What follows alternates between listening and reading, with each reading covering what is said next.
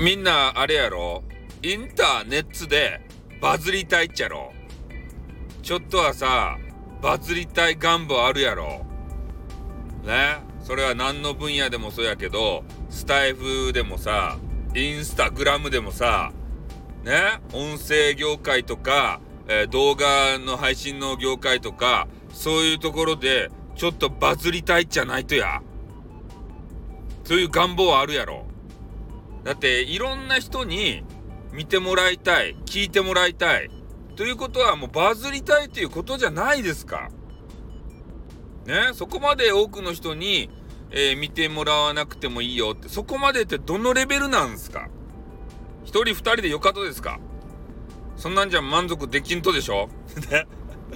ちょっとよくわからんね始まりになってしまったんですけど、まあ、とにかくね、えー、まあ、バズるのはまあ嬉しいことなんですけどね。その急激にバズってしまうと、えー、どうなるかっていうことも考えないといけないわけですね。我々配信者というのは。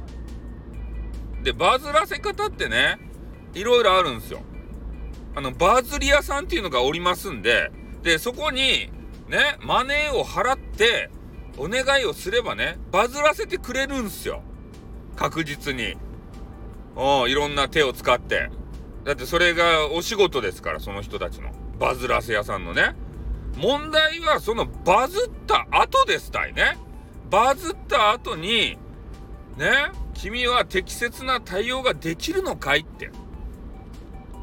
例えばねいろんなことでバズってさあなんかテレビ局とかね雑誌の人が「あこの人面白いぞ」って「バズってるぞ」って「取材に行こうぜ」って言って取材された時に君は面白コメンティングが果たして言えるのかいっていうことなんですよ。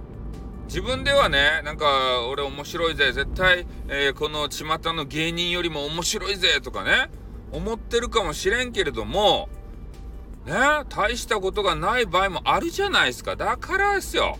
下積みが大切なんですね。いきなりバズったらさそうやってねチート使ってバズったら後が大変ですよ多分。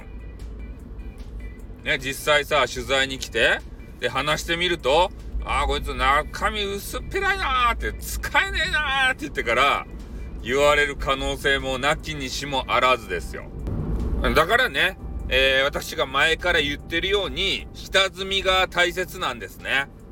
えー、いろんな幅広い知識を、まあ、テレビ見たり雑誌読んだりインターネットしたりね。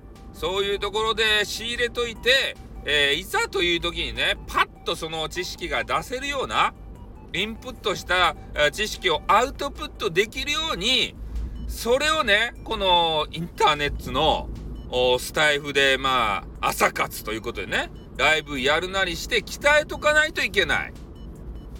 口を鍛えとかんといかん。来たるべき日のためにねバズった時のためにですよ。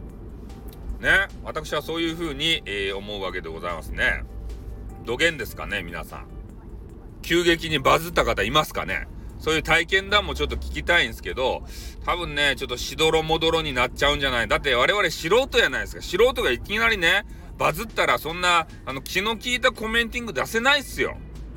というふうに思うんすけど、どげんですかね。皆さんはめちゃめちゃ気の利いたセリフとか出せるんすかね。あの、インタビューとか受けた時に。で、やっぱね、テレビ慣れしてるお笑い芸人さんにはかなわないと俺は思いますよ。所詮ね、インターネットのね、ちょっとアングラ的な、そういう片隅でやってる人なんでね、えー、そこで面白い面白いって言われても、テレビジョン慣れした人と比べたらね、どうかと。ただあのー、YouTuber とかでめちゃめちゃ有名な人がね、えー、テレビにこうで出てあんま面白くねえなって思うのはそういうことですよね。慣れてないんすよ。テレビに。インターネットのそういう動画とかね、えー、音源の作り方とテレビの作り方はまた違うんでね見え方聞かれ方だからその辺もね、えー、もしテレビジョンに出て、え活躍したいなっていう方は、えー、そっち方面のね勉強もしておいた方がいいかもしれませんインターネットの面白さは通用しません。ね。見え方聞かれ方違うんでね。